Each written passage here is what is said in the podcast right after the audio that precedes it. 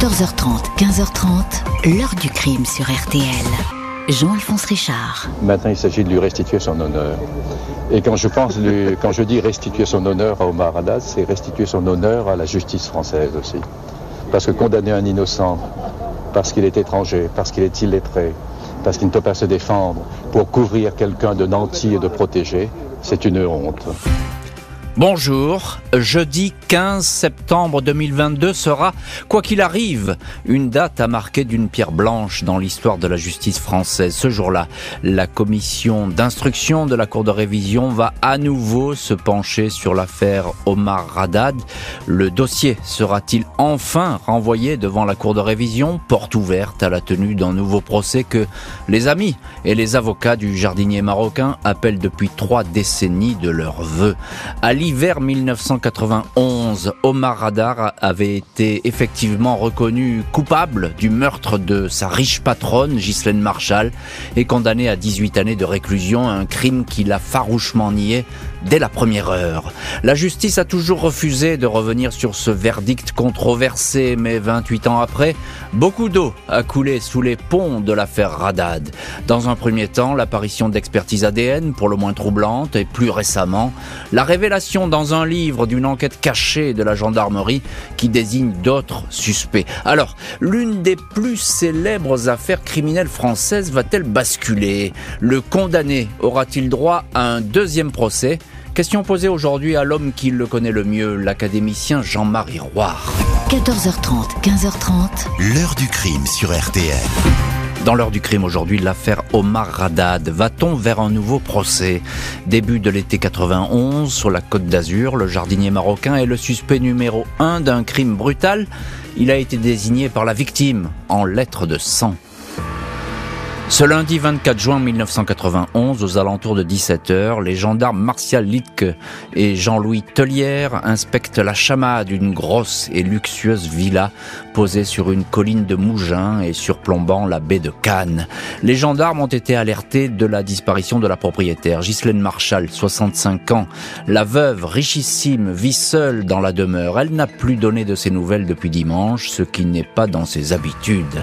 Les gendarmes de la brigade de Mougins poussent toutes les portes, maison vide, personne, jusqu'à la chaufferie où ici, la porte résiste. Elle est bloquée de l'intérieur par un lit pliant et un tube métallique reposant sur un chevron de bois, comme si quelqu'un s'était barricadé. Quand la porte métallique finit par s'ouvrir, les deux gendarmes tombent sur le corps de Ghislaine Marshall. Elle gît sur le ventre, pas moins de dix plaies dites transperçantes, un coup profond porté à la gorge. Deux inscriptions manifestement écrites par la malheureuse avec son propre sang sont visibles. Omar m'a T avec un T majuscule sur la porte de la chaufferie et Omar m'a tué sur celle de la cave, tué avec un R, faute de syntaxe grossière, ce qui est étonnant de la part de cette femme férue de mots croisés. Ghislaine Marshall n'a qu'un seul Omar dans son entourage, son jardinier, le Marocain Omar Radad, 29 ans. Omar Radar Radad est immédiatement le suspect numéro 1. Il nie les faits, décline un emploi du temps qui ne va jamais varier. La dernière fois qu'il a vu euh, Ghislaine Marshall, c'était vendredi aux alentours de 17h15. Depuis, il n'a pas remis les pieds à la chamade. Dimanche, il travaillait dans la propriété du Notre-Dame, Madame Pascal. Elle confirme, de multiples empreintes papillaires sont relevées sur le lieu du crime, mais pas celles du jardinier. Malgré l'absence de preuves et la pugnacité de son premier avocat, Jacques Vergès, Radad est renvoyé devant la cour d'assises des Alpes-Maritimes à Nice, condamné le 2 février 1994 à 18 ans de prison. Il en voulait sans doute à l'argent de sa patronne, il s'est disputé, elle a résisté, il l'a frappé et égorgé. Celle-ci l'a dénoncé dans un ultime souffle. Omar Radad va faire plus de 7 ans de prison, affaire rondement menée, sauf que les doutes s'épaississent et submergent les esprits. Neuf ans après les faits, 31 octobre 2000, deux graphologues ne peuvent certifier que les inscriptions sont bien de la main de Ghislaine Marshall. 27 septembre 2000, une expertise indique qu'une trace de main ensanglantée près de l'inscription Omar Maté est composée du sang de la victime, mais aussi de sang masculin, mais toujours pas celui d'Omar.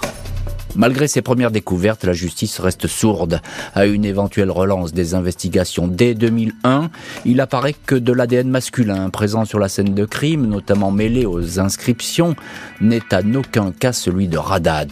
La demande d'un nouveau procès est toutefois, rejetée, dossier sans issue, jusqu'à ce que la nouvelle avocate du jardinier, maître Sylvie Noakovic, relance la piste prometteuse de l'ADN. 2014, l'avocate demande et obtient de nouvelles expertises. Le résultat prend de longs mois pour se dessiner, mais il est stupéfiant quatre empreintes génétiques masculines détectées sur les portes de la cave et de la chaufferie. Deux exploitables, deux partielles. Elles n'appartiennent pas au jardinier. En 2019, un rapport conclut que l'un de ces quatre ADN apparaît 35 fois dans les lettres de sang, traces ADN déposées au moment du meurtre par quelqu'un qui a participé à l'écriture, un inconnu à ce jour non identifié. Et on va bien sûr parler dans cette heure du crime de ces troublantes traces ADN qui vont se profiler au fil des années 35 fois la même empreinte génétique masculine sur le lieu du crime. Et ce n'est pas l'empreinte d'Omar Haddad, difficile de croire au hasard dans cette affaire. Revenons tout de suite à ces premières heures, premiers mois, premières années de l'affaire Haddad avec notre invité aujourd'hui, Jean-Marie Roire. Bonjour. Bonjour. Euh, bonjour, merci beaucoup Jean-Marie Roire d'avoir accepté l'invitation de l'heure du crime. Vous êtes académicien, cette affaire euh, Radad, vous la connaissez parfaitement et, et, et vous portez un petit peu, vous, le, flambeau et vous demandez la révision de ce procès depuis des années, notamment aujourd'hui avec maître Sylvie Noakovic, qui bien sûr poursuit le combat sur le terrain juridique. Vous êtes auteur du livre Omar, la fabrication d'une injustice, euh, sorti le 1er septembre chez Bouquin Édition, et vous revenez effectivement sur le film, on peut le dire comme ça, euh, de cette affaire, film euh, riche, compliqué, alors euh, déjà, il y a dès le début, euh, Jean-Marie Roire, vous allez vous intéresser à cette affaire parce que euh, vous estimez qu'il y a quelque chose qui cloche dans cette maison, la chamade. Vous sentez que rien n'est clair. Pourquoi vous avez ce, ce pressentiment, j'ai envie de dire? Ah ben tout cloche. Et je me permets d'apporter une petite précision. Quand vous avez dit que la porte de la cave était barricadée, non, elle était fermée de l'extérieur. Oui, c'est ça, mais comme barricadée. Oui, comme barricadée, mais voilà. elle était quand même, ce qui fait que l'assassin a eu le dernier mot. Bien sûr. Ensuite, elle était dans l'obscurité. Mhm. Or, pour faire ses inscriptions dans l'obscurité, en plongeant son doigt dans sa blessure pour faire les inscriptions, ça paraît difficilement réalisable. Mhm. Mmh. Mais ce qui est encore moins réalisable, c'est que les, quand on voit les résultats de l'autopsie, elle a un traumatisme crânien. Elle a ensuite le foie perforé. Elle a un doigt arraché. Et enfin, elle est éventrée et elle a 30 cm de tripes qui sortent de son ventre. Hmm. Mmh. Pouvez-vous demander à n'importe quel médecin, vous dira dans cet état, il est absolument impossible qu'une femme de lever fasse le bras, une inscription oui, et se déplace de 6 mètres dans la, dans la cave pour aller faire une autre inscription. Donc, dès le départ, Omar Haddad aurait dû avoir un non-lieu. Le, le, juge d'instruction, maître euh, Monsieur Jean-Paul Renard, aurait dû, parce que c'était la seule chose qui accusait Omar, c'était l'inscription. C'est l'inscription. Or, cette inscription, elle est impossible à réaliser. La faisabilité, comme on dit dans un terme horrible, n'est pas possible à réaliser. Elle ne peut pas faire cette inscription. Donc, dès le départ, on sait. C'est pourquoi je dis, c'est pas seulement une erreur judiciaire, comme on dit une erreur médicale, où un chirurgien oublie un bistouri dans le ventre de son patient. Mmh. Mais c'est la volonté de maintenir ce bistouri à l'intérieur, c'est-à-dire que le juge d'instruction, ou bien il était incompétent, ou bien il était malhonnête. Mais ce qui ferait croire à sa, mal... à sa, malhonnêteté, quel est votre sentiment à sa malhonnêteté, c'est de voir la suite. C'est que non seulement il inculpe Omar, mais ensuite il va quasiment tricher sur l'heure du crime, puisque les premières constatations des médecins légistes disent que le crime a eu lieu le 24 juin. Hmm. Mm. Or, le 24 juin, euh, Omar est dans sa famille à Toulon. Alors, les avocats disent au juge d'instruction Vous libérez notre client. Il dit Comment je vous libère?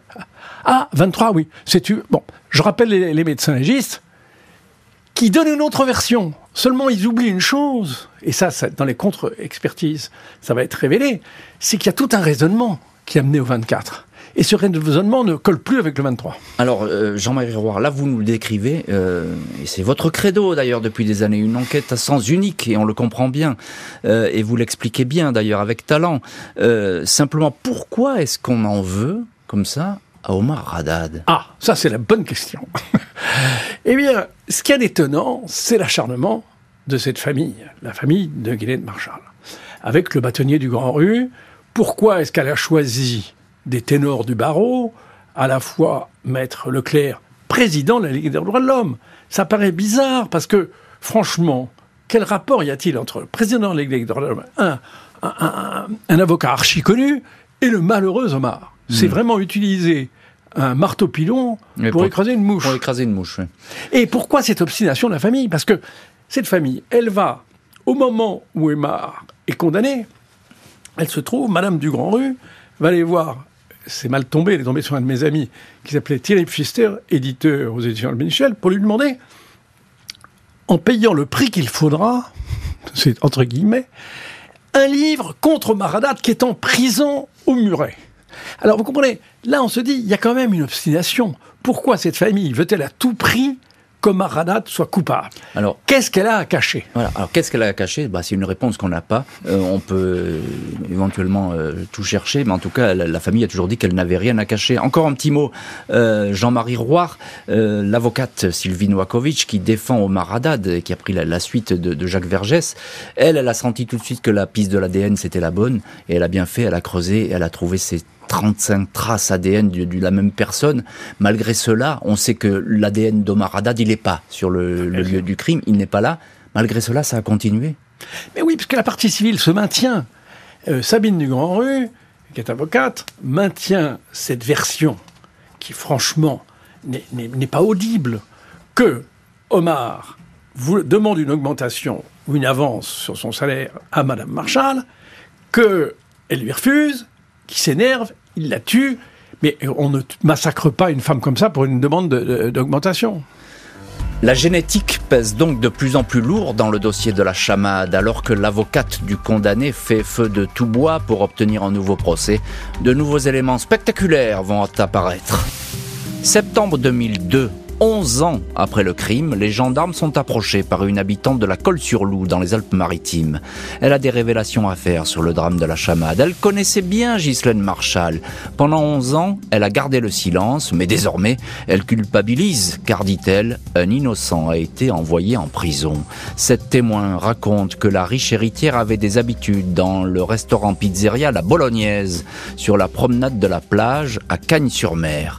Elle y venait deux à trois fois par semaine toujours le dimanche midi, parfois accompagnée d'Omar qui l'a déposé en voiture. La témoin dit que Madame Marshall parlait du jardinier comme de son fils, le plus précieux employé de sa villa. Au fil des déjeuners, la veuve a sympathisé avec les patrons de l'établissement, deux frères, Jean-Claude et Martial B. Avec eux, elle était en confiance, dit en substance la témoin, et racontait volontiers sa vie. Les deux frères auraient vite tous su de l'existence de cette cliente, ses petits soucis, son train de son argent, un coffre qui pourrait se trouver dans sa maison. Ils vont alors organiser le cambriolage de la villa. Des individus originaires des pays de l'Est gravitant autour de l'établissement sont recrutés. Mission reportée plusieurs fois, de quoi provoquer la colère des deux frères. Ghislaine Marshall aurait-elle été agressée chez elle par cette équipe qui connaissait son adresse et ses habitudes?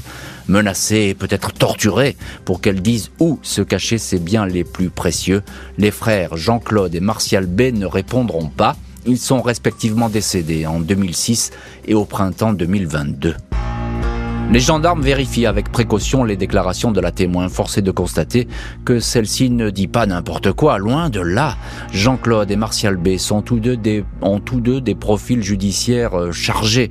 Le premier, qui a été organisateur de concours de beauté, a déjà fait l'objet de plaintes pour viol et attouchement sur des filles mineures. Martial B, lui, aime se faire appeler le parrain, comme le révélera plus tard le journal Nice Matin. Au moment de l'audition de la témoin, il est incarcéré pour une tentative d'assassinat. Il a la réputation d'être un homme violent. Les gendarmes établissent qu'il aurait déjà commandité des cambriolages chez des particuliers ainsi que dans un bar de Cagnes-sur-Mer. 3 janvier 2004, les gendarmes, dans un procès verbal adressé au procureur de Grasse, indiquent que Martial B, ancien patron du restaurant La Bolognaise, peut très bien avoir commandité un cambriolage chez Madame Marshall.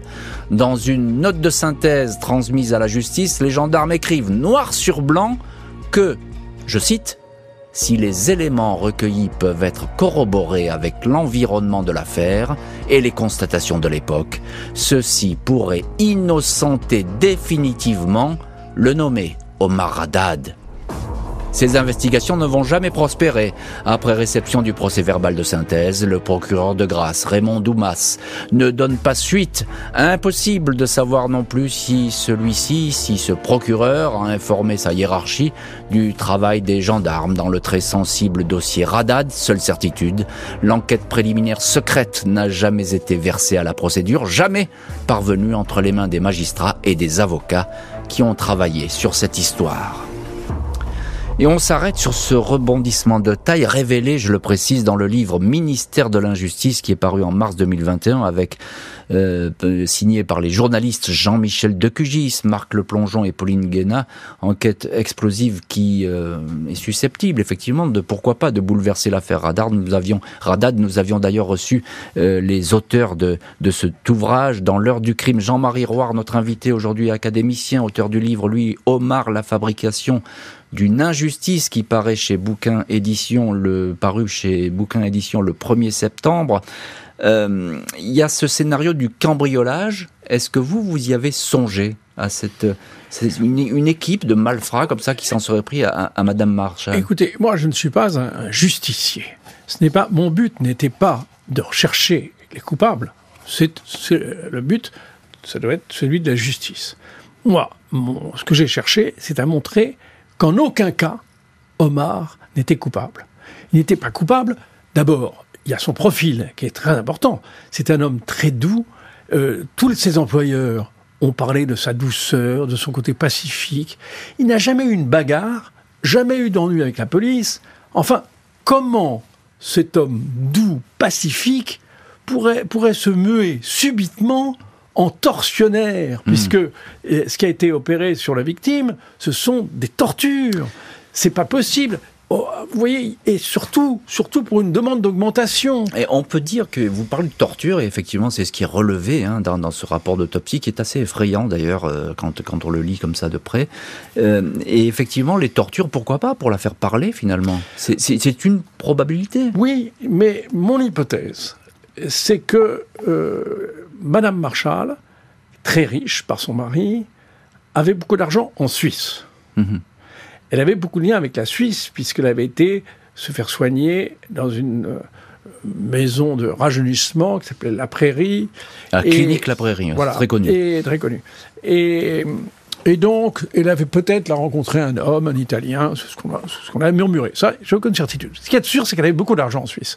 Or, vous le savez, euh, l'argent suisse, euh, c'est pas dans un coffre, c'est simplement, il faut avoir un numéro. Mhm. Voilà. Et moi, j'ai l'impression, c'est mon sentiment, mais là, je ne sais pas étayer, hein, c'est qu'elle a été torturée. Elle a été torturée pour lui faire avouer le numéro de son compte en Suisse.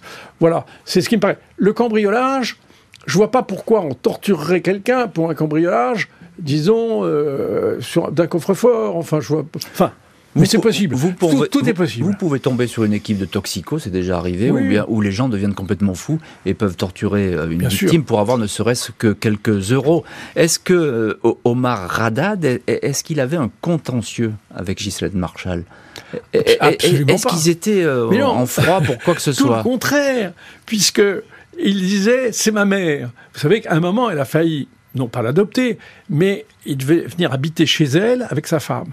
Et puis, comme ils avaient des enfants, Madame Marshall a considéré que ça peut être peut-être bruyant. Mais le père d'Omar avait déjà travaillé chez Madame Marshall et son oncle. Donc, ils étaient extrêmement liés. Et moi, j'ai vu la, Madame Pascal, la voisine de Madame Marshall, qui était une vieille dame absolument adorable, qu'immédiatement les gendarmes ont mis sur écoute. Ils ont mis sur écoute tous les gens qui disaient qu'Omar était innocent.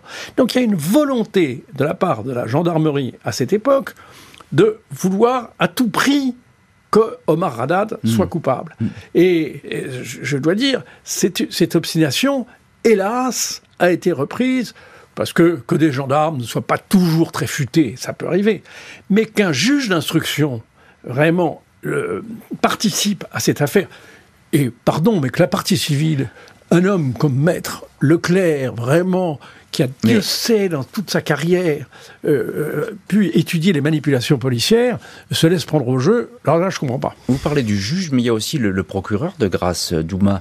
Parce que dans, cette affaire, revenons juste un, instant sur, sur ce rapport secret des gendarmes, qui ont bien travaillé, les gendarmes. Mhm. Ils ont fait une enquête euh, exceptionnelle. Ça a duré. c'est pas la même équipe. Non, c'est pas la même équipe, mais en tout cas, c'est une, une, équipe expérimentée. et quand vous lisez les, les rapports qui ont été établis, c'est pour le moins troublant, c'est le moins qu'on puisse dire. Le procureur, lui, décide, bah, c'est fini, circuler, il n'y a rien à voir. Vous êtes, euh, quel est votre sentiment là-dessus, votre euh, commentaire? Écoutez, vous savez, ça fait 28 ans que je me suis penché sur cette affaire, que j'ai écrit mon, livre il y a, euh, en 94, après le, procès. j'ai toujours eu le sentiment qu'il y avait non seulement des blocages, une volonté que Omar soit coupable pour ne pas chercher les vrais coupables. Voilà, mm. c'est mon sentiment. Parce qu'il y a eu trop d'éléments concordants, il y a eu trop de choses qui étaient vraiment, franchement, quand le, en 2002, la, commission de révision, euh, avec l'avocat général euh, Zering, qui est un homme remarquable. Il faut mm-hmm. voir les, les attendus. Il considère que on ne peut pas, c'est impossible de dire que Mme Marshall a fait l'inscription. Ça passe devant la cour de révision eh bien, la Cour de révision va retoquer. C'était déjà à ce moment-là, il aurait dû être innocenté. C'était évident, puisque, puisque l'écriture n'était pas de Mme Marshall, c'était évident, et déjà, il y avait le problème de l'ADN. Donc, il y a une volonté de ne pas voir clair dans cette affaire. Autant de questions sans réponse, de doutes et de rapports d'experts, autant de pièces qui vont nourrir le dossier constitué pour la demande d'un nouveau procès. Ce 25 novembre 2021, Omar Haddad, chemise blanche à rayures bleues, cravate noire et petite veste matelassée, apparaît sur les marches du palais de justice de Paris à côté de son avocate, maître Sylvie Noakovic. L'ancien jardinier de la chamade, cheveux grisonnants, voulait être présent alors que maître Noakovic présentait ses conclusions pour obtenir la révision de son procès. L'avocate a remis à la cour le rapport d'un expert en génétique qui a analysé des prélèvements ADN de 2015. Au total, Quatre empreintes génétiques appartenant à quatre hommes différents figurent dans l'environnement direct du crime.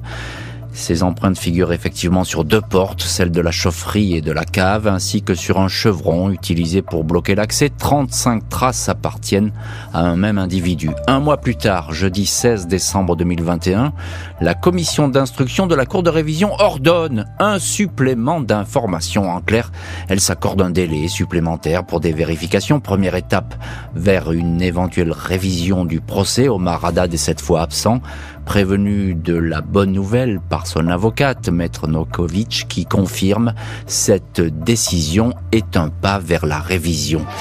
Depuis cette date, le dossier de demande de révision s'est encore enrichi des révélations sur l'enquête cachée des gendarmes.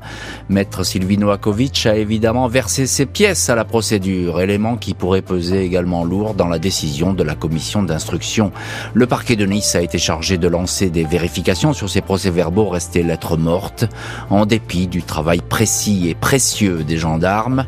Au-delà d'Omar Haddad, je considère que nous sommes tous concernés. C'est un scandale judiciaire, un scandale d'État, parce qu'on a laissé de côté une enquête qui permettait de susciter un doute évident, indique alors maître Noakovic au journal Nice Matin. Et voilà donc pour euh, cette procédure qui est encore engagée et euh, qui va se poursuivre encore la semaine prochaine. On verra ce que ça donne et si le procès au Maradad peut enfin être euh, révisé. ce qu'on peut dire, Jean-Marie Roy, notre invité aujourd'hui académicien et auteur d'un livre sorti le, le 1er septembre sur cette affaire, Omar, la fabrication d'une injustice, on peut dire que ce dossier qui est présenté à la commission de l'instruction, il n'a jamais été aussi étoffé. Hein. en, 2001, il y avait eu cet échec, on avait refusé de, poursuivre, mais là, euh, il y a beaucoup de choses dedans. Oui, bien sûr, mais il était déjà très étoffé en 2001. Hein. C'était vraiment. Euh, et d'ailleurs, il y avait. C'est ça qui, est très difficile à admettre pour l'opinion, c'est que l'innocence de Maradat maintenant ne fait plus aucun doute, puisqu'il n'y a pas son ADN et il y a l'ADN d'autres personnes qui sont très suspects. Ah oui. Mais ce qui est curieux, c'est que la justice, euh, nous, nous réagirions immédiatement, vous et moi, en disant il est innocent, immédiatement on l'innocente. La justice, c'est beaucoup plus compliqué. si vous voulez, il y a toute une procédure complexe et qui fait que la justice est mal comprise de l'opinion et mal comprise des justiciables. Et c'est pour ça que ça crée une tension terrible. On se dit, mais qu'est-ce qui se passe? Pourquoi? Est-ce qu'il y a, il y a quand même 28 ans qu'il a été condamné? Vous vous rendez compte? 28 Et une grâce partielle. Hein, une grâce partielle. On, ne l'a pas évoqué, mais, enfin, c'est, ça rentre en, ligne de compte. Mais malgré tout cela, et un élément aussi qu'on a oublié de citer, il est condamné à 18 ans de réclusion avec les circonstances atténuantes. Hmm. Pouvez-vous me dire en quoi il y a des circonstances atténuantes? D'autant plus qu'il n'a rien, rien reconnu du tout. C'est un crime abominable. Il n'y a pas de circonstances atténuantes, mais qu'est-ce que ça veut dire? Sous les circonstances atténuantes, il y a le doute. Et d'ailleurs, euh, plusieurs jurés parleront des pressions insupportables du président du tribunal, le président mmh. Donc, vous voyez, le doute qui, s'est heurté à l'époque, qui s'est heurté à l'époque à Jacques Vergès. Est-ce qu'il a profité à l'accusé Non. le doute n'a pas profité à l'accusé. Alors, Maître Noakovic, euh, elle, dit scandale judiciaire, ça évidemment, vous êtes d'accord. Scandale d'État, elle va plus loin encore. Euh. Écoutez, à partir du moment où il y a une forme d'obstruction, il y a des tentatives d'étouffer cette affaire. Il y en a très nombreuses. Dans la mesure où il y a des destructions de pièces à conviction et qui sont faites par des agents de l'État. Un, juge d'instruction, c'est un, un, agent de l'État. Il supprime le, corps, il, fait, il accepte l'incinération du corps, alors qu'on n'a pas pris les empreintes, la taille des, doigts du cadavre. Hmm. Donc on ne sait pas si c'est elle qui a, pu les tracer. Donc il y a trop d'incertitudes, il y a trop de volonté de dissimuler la vérité pour qu'en effet on se demande s'il n'y a pas derrière cette affaire des zones très très obscures qui font que ça serait finalement, en effet, l'État serait mis en cause. De toute façon, l'État est mis en cause, puisque c'est la justice française et c'est la France. Hmm. Va-t-on vers un deuxième procès Ces dernières années, l'ancien employé de la chamade n'a cessé d'être obsédé par cette idée au point d'y perdre une partie de son équilibre et de sa santé. Omar Haddad, 59 ans, condamné pour le meurtre de Ghislaine Marshall en 1994, partiellement gracié par Jacques Chirac deux ans plus tard, n'a cessé de s'époumoner pour crier son innocence, reclus dans un appartement de Toulon, entouré par son épouse Latifa et deux fils qui l'ont toujours soutenu l'ancien jardinier a traversé des années d'intense dépression. C'est comme si sa vie s'était arrêtée après sa condamnation, indique un proche de la famille. Maître Silvino Akovic, qui est en contact régulier avec lui, explique que son client ne fait que penser à la réouverture de son procès. Sa vie se résume à ça, précisait-elle au journal Gala ajoutant que les yeux de l'ancien jardinier se remplissent de larmes dès que le dossier est évoqué. J'ai pas eu de chance. Je suis tombé sur un juge qui dès le départ était persuadé que j'étais coupable, sur des gendarmes qui m'ont accablé, mais je sais qu'il y a de très grands juges. Je demande juste, comme tout le monde, d'avoir un second procès, c'est tout, a confié un jour Omar Haddad à son avocate. 31 ans après la découverte du corps martyrisé de Ghislaine Marshall dans le sous-sol de sa villa, les doutes et les interrogations n'ont jamais cessé. Une affaire qui a brisé l'existence du jardinier Omar Haddad, toujours condamné pour ses faits, mais a aussi bouleversé la famille de la victime. Très discrète, celle-ci était sortie de sa réserve quand la justice a ordonné un complément d'enquête. La famille souhaite que ces investigations permettent de mettre un terme définitif à une affaire douloureusement vécue par elle et espère que ce nouveau volet judiciaire se déroulera dans un climat médiatique apaisé, écrivait-elle dans un communiqué. Jean-Marie Roire, qui est aujourd'hui notre invité euh, dans l'heure du crime, euh, voilà, Omar Haddad, il attend avec impatience ce, procès de la deuxième chance, j'ai envie de le dire comme ça. Et ça, ça fait des années. Et quel contact avez-vous avec lui? Il est, dans quel état d'esprit, Omar Haddad? Eh bien, écoutez, il croit en la justice, il croit en la France, et il a beaucoup de mérite de croire en la justice. Je dois dire, j'ai plus de doutes que lui. Mais vous savez, ce qui est très important, c'est de voir que, d'une part, quand on lui a demandé un prélèvement ADN pour voir si il était dans la cave, il a immédiatement accepté. Il, Et avait, il avait peut-être pas trop le choix, si? Non, tout à fait. Il pouvait très bien refuser le mmh. prélèvement ADN. Ensuite, c'est lui qui demande un nouveau procès. Or, ce nouveau procès, puisque la, dernière fois qu'il a été jugé, il était condamné à 18 ans avec les circonstances atténuantes. Mais s'il est rejugé, à ce moment-là, il risque gros, parce qu'il risque d'avoir une peine. Donc il prend un énorme risque. Il mm. prend un énorme risque et je crois que ce qu'on oublie, c'est de voir à quel point il y a la souffrance d'un innocent qui est condamné, mais qui est accusé d'avoir tué une personne avec qui il travaillait et qu'il aimait. Je veux dire, c'est pas, euh, il n'y a jamais eu d'hostilité entre eux. Hmm. Il y avait une très grande entente. Avec Ghislaine Marshall. Hein. Voilà. Et donc, pour lui-même, pour sa famille, pour ses enfants, tout ça, c'est une chose épouvantable. Vous imaginez ce qu'il a pu supporter depuis 31 ans. Hmm. C'est atroce, c'est une vie gâchée. Donc, vraiment, je crois que la justice serait bien inspirée en essayant de de rétablir enfin la vérité. S'il y a un, nouveau procès, ce qui possible, peut-être envisageable, on verra, ça va encore prendre des mois pour qu'on soit fixé sûrement. Euh, s'il y a un nouveau procès, est-ce que vous estimez qu'il pourrait y avoir une nouvelle bataille avec la partie civile, avec la famille? Est-ce que ça serait du, de la même euh, couleur, j'ai envie de dire, que lors du premier procès? Écoutez, moi, je serais à la place de la partie civile, ce que je ne suis pas, puisque la partie civile m'a fait condamner, vous savez, pour diffamation. Euh, moi, j'essaierais de connaître la vérité. Je dirais un nouveau procès, comme ça, on mettra toutes les pièces sur la table. C'est ce qu'elle dit, la famille, hein, dans ce communiqué. Ah elle euh. continue, elle continue à, dire le scénario que j'ai évoqué. La fille du bâtonnier du Grand Rue, Sabine du Grand Rue, dit euh, c'est un, un meurtre euh, il a demandé une augmentation, ça a mal tourné, et il l'a tué. Et ils maintiennent même s'il n'y a pas l'ADN d'Omar, même s'il y a d'autres ADN, la conviction de la partie civile est toujours la même. Hmm. mais vous pensez qu'il pourrait y avoir encore une, bagarre féroce euh, s'il y a ce nouveau procès qui se précise poser la question à la partie civile. Peut-être qu'il y aura un miracle. Elle va subitement avoir une illumination en se disant et si on cherchait en dehors de Mar, puisqu'il hmm. ne peut pas être le coupable, c'est peut-être un autre. Il y a peut-être un autre coupable à chercher. Moi, je, serais à sa place, c'est ce que je ferais. J'essaierais de connaître la vérité. Voilà. Et euh, je n'ai pas l'impression qu'elle soit sur ce chemin. Un nouveau procès, la décision de la commission d'instruction de la Cour de révision tombera euh, dans les jours suivants le 15 septembre 2022.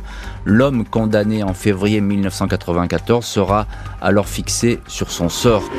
Jeudi 15 septembre 2022, la commission d'instruction de la Cour de révision va se pencher à nouveau sur le dossier Radad. Elle va écouter les plaidoiries de son avocate, maître Noakovic. Elle dira ensuite si la porte peut être ouverte pour un deuxième procès, décision qui sera sans doute mise en délibéré. S'il est rejugé et déclaré innocent, nous serons face à un cold case, commente un magistrat. Surgira alors cette question, dit-il, mais alors, qui sont les coupables Dans les années suivant le crime, maître Jacques Vergès avait demandé des vérifications sur le rôle d'une femme de ménage, de la chamade. Cet employé de maison se serait retrouvé avec une petite fortune au lendemain du crime. L'avocat avait encore émis des doutes sur les relations entre la victime et son fils. Mauvaise relation selon lui. Dans les deux cas, ces hypothèses n'ont jamais été étayées. Les deux frères de Cagnes-sur-Mer au parcours judiciaire chargé et aujourd'hui décédés, ces deux hommes que connaissait la riche veuve Était-il impliqué dans le crime? Autant de questions sur lesquelles pourrait se pencher un juge si un jour prochain les investigations étaient relancées. Omar Haddad attend d'être fixé. Il n'a jamais eu un rendez-vous aussi important avec son destin. Et Jean-Marie Roire, qui est notre invité aujourd'hui dans l'heure du crime, académicien, auteur du livre Omar, la fabrication d'une injustice, sorti le 1er septembre dans la collection bouquins édition, je vais prendre à rebours ce que vous espérez depuis le début, c'est-à-dire une révision du procès, à supposer que la justice rejette euh, cette révision. Hein. Non, moi je ne veux pas rentrer. Non, mais, non, mais à supposer qu'elle ferme la porte, est-ce que ça en serait fini avec tous les espoirs d'Omar Haddad ou bien est-ce qu'il pourrait continuer à se battre? Mais bien sûr qu'il continuera à se battre. Bien sûr que je continuerai moi-même à me battre, et je suis sûr que son avocate, Maître Markovic, continuera. Mais vraiment, je crois qu'il faut, faut faire confiance. Il faut faire confiance aux juges. Ils se rendent bien compte euh, j'espère qu'ils écoutent votre émission, mais... Ils l'écoutent, ils l'écoutent. Ils l'écoutent. Eh bien, ils se rendent bien compte à quel point c'est un, cette injustice manifeste et déstabilisante pour tous les gens qui ont de l'espoir dans la justice en France. La France est un pays, quand même, qui est le pays de la justice, mm. le pays de Montesquieu, le pays de où tant d'hommes se sont battus, le pays de, le pays de Zola. Donc, je crois que l'enjeu est énorme. Et si il n'est pas innocenté, il y aura une suspicion légitime. On qui sera éternelle, finalement. Qui sera éternelle. On va se dire, si Omar n'a pas été innocenté, c'est ce qu'on a eu peur de découvrir la vérité on a eu peur de découvrir les vrais coupables. Et ça, ça sera un poids terrible pour la justice française, donc ce qui serait épouvantable, ça serait atroce. Donc je veux croire, moi, au bon sens, à l'intelligence des magistrats qui vont se rendre compte de l'enjeu. Parce que l'enjeu, c'est bien sûr les faits nouveaux, mais au-delà des faits nouveaux, très important, c'est l'innocence. Un homme est innocent et hmm. tout le monde le sait depuis, hélas, longtemps. Oui, mais ça passe par les faits, ça, Jean-Marie Mais ça passe, hein, bien sûr. Ça passe par les faits et ça passe par le dossier. Ça doit jouer parce que euh, pour tous les Français, il y aura une incompréhension, une incompréhension, et puis une incompréhension pour les gens qui ne sont pas. Vous imaginez dans les, dans les, dans les milieux maghrébins comme, étant donné tout le racisme qu'il y a pu y avoir au cours du procès, hmm. rappelez-vous, le président Jian a, considéré que, Omar n'était pas euh, fidèle au Coran, qu'il avait trahi le Coran. Mais c'était invraisemblable. Les propos qui ont été tenus... Aujourd'hui, d'ailleurs, ce serait inadmissible. Ça serait, ça serait... Mais pourquoi ça n'a pas été inadmissible? Pourquoi Maître Leclerc n'est pas intervenu pour dire que c'était inadmissible? Pourquoi est-ce qu'on a laissé passer? Vous voyez, il y a, je crois que l'aspect du racisme, je crois que personne n'aurait été condamné, ni moi, ni vous, si nous avions été devant le tribunal. Mais il était maghrébin, on l'a pu le condamner. Alors, on ne va pas refaire le, premier procès, évidemment. Pourquoi est-ce qu'il faut, vous l'avez dit, évidemment, mais je voudrais que vous le répétiez, pourquoi il faut absolument réviser ce procès? Ça va presque au-delà du cas Omar Haddad. Bien sûr. Mais je vous le dis, je ne vais pas être trop emphatique, mais c'est le cas de la France. C'est vraiment un problème, parce que dans, le, dans beaucoup de pays, moi j'ai eu beaucoup d'appels des États-Unis, des, journaux américains, qui beaucoup se préoccupent de cette affaire Omar Elle a donné lieu quand même à 13 livres. Vous connaissez une affaire qui donne lieu à 13 livres? C'est rarissime. Un film, et, vraiment, on ne peut pas dire qu'il y ait, et le nombre d'émissions qui ont été faites sur le cas de Haddad, ça prouve bien qu'il y a un problème, que l'opinion. Et moi, quand j'ai créé mon comité de défense en 94, j'avais Jean d'Ormesson, Henri Troyat, la moitié de l'Académie française, qui, ont soutenu Philippe Tesson, Jean-François Kahn. Enfin, c'était énorme. Tous les intellectuels, Sabine Mariette, euh, présidente du syndicat de la magistrature. Donc, vous voyez, il y a eu tellement d'émotions, tellement d'écœurements et tellement de doutes que je crois que les magistrats qui sont intelligents et intègres ne peuvent pas faire autrement que de donner à Omar Haddad l'occasion d'un nouveau procès. Jeudi prochain, euh, on n'aura pas la décision, évidemment, ça sera mis en délibéré. On verra par la suite euh, si la justice euh, ouvre la porte finalement à un nouveau procès. Qu'est-ce que vous faites jeudi prochain? Vous serez là? Ah, Bien sûr. Vous serez au, Bien sûr, je serai avec Maître Novakovic. Au palais de justice. Bien sûr, bien sûr. Hein, donc pour, pour cette étape qui est très importante, hein, même si on n'aura pas la clé ce jour-là, est-ce que vous avez parlé avec euh, Omar Haddad euh, ces, derniers jours, ces dernières heures? Qu'est-ce qu'il vous dit? Vous savez, euh, c'est pas un, un, homme bavard, c'est un laconique, c'est un homme très pudique. Et je dois dire, nous, nous, parlons, mais, euh, la, question qui, le préoccupait, c'était la question de sa venue à Paris ou pas, est-ce qu'il va venir.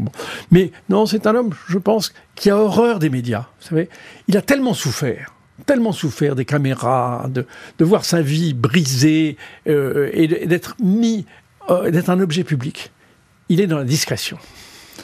Merci beaucoup Jean-Marie Roire d'avoir euh, été aujourd'hui l'invité de l'heure du crime. Merci à l'équipe de l'émission. Justine Vignot, Marie Bossard à la préparation, Boris Pirédu était à la réalisation. L'heure du crime, présenté par Jean-Alphonse Richard sur RTL.